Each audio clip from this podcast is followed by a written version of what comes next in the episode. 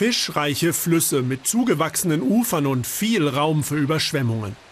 Besser könnte der Lebensraum für den Fischotter gar nicht sein. Noch gibt es diese Plätze hier im Süden der Karpaten, einer Region in Rumänien, die besonders von Fliegenfischern geschätzt wird. Ovidiu Mihutz fängt hier an der Capra seit seiner Kindheit am liebsten Bachforellen oder europäische Eschen. Genauer gesagt, er fing sie. Denn weiter flussabwärts hat sich das Flussbett stark verändert. Ein Wasserkraftwerk hat den Pegel fallen lassen.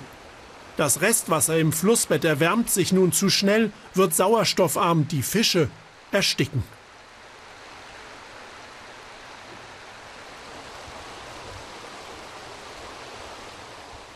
N-a mai rămas decât 5%, după cum ne putem Nur 5% der früheren Wassermenge ist übrig geblieben.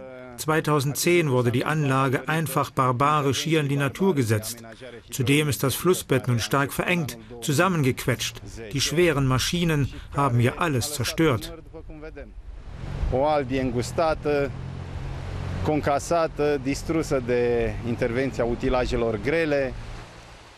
Und das staatlich gefördert und mittendrin in einem europäischen Naturschutzgebiet, das zum Natura 2000 Netzwerk gehört. Durch lange Rohre wird der Fluss Turbinen zugeführt, die so Energie produzieren. Eigentlich eine umweltfreundliche Methode, wären nicht gleich sieben Kraftwerke allein an diesem Fluss entstanden. Gerade die steile Lage der Wildbäche ist es, die die entlegene Region für Investoren besonders lukrativ macht. Die Einheimischen dagegen müssen nun damit leben, dass sogar die alten Wasserstellen für ihre Herden infolge des Baubooms trocken liegen. Aici. Wenn man sich die offensichtliche Verbindung zwischen den Behörden und privaten Investoren anschaut, muss man sich die Frage stellen, geht es hier um Nachlässigkeit, bösen Willen oder noch schlimmer, um Korruption? Unsinn, sagt das zuständige Ministerium in Bukarest. Man ist stolz auf die erneuerbare Energieerzeugung.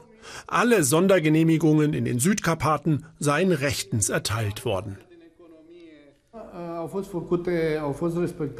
Wir haben uns dort an die Gesetze gehalten. Wir haben sogar einen Bericht an die EU geschickt. Einen Bericht, in dem die Technische Universität für Bauwesen feststellen konnte, dass es keine wesentlichen Auswirkungen für die Umwelt gibt. Wir überwachen ständig diese Investitionen und Gebiete, aber ich kann es nur bestätigen, es gibt keine Auswirkungen. Und so wird weiter fleißig subventioniert und gebaut. Die Regierung und private Investoren verweisen dabei auf die Vorteile CO2-freier Energiegewinnung und führen den Rückgang des Fischbestandes auf andere Umwelteinflüsse zurück.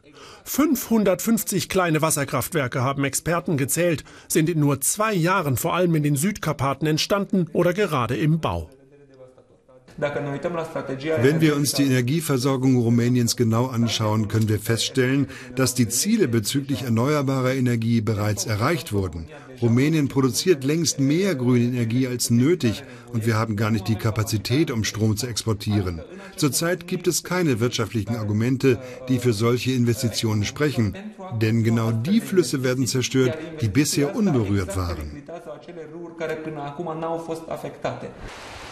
Die Regierung habe nun versprochen, ihre Pläne noch einmal zu überprüfen, auch wenn eine Studie bereits 4000 weitere potenzielle Standorte für kleine Wasserkraftwerke ausgemacht hat. Ich muss mir die Frage stellen, sind wir, die Angler, die Rumänen, schuld daran, dass wir erlaubt haben, dass so etwas geschieht?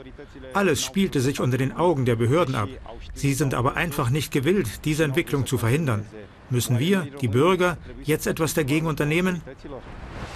Das Schicksal der Capra. Fliegenfischer Mihutz will es anderen Flüssen und Bächen ersparen, mitten in der wohl letzten Wildnis Europas.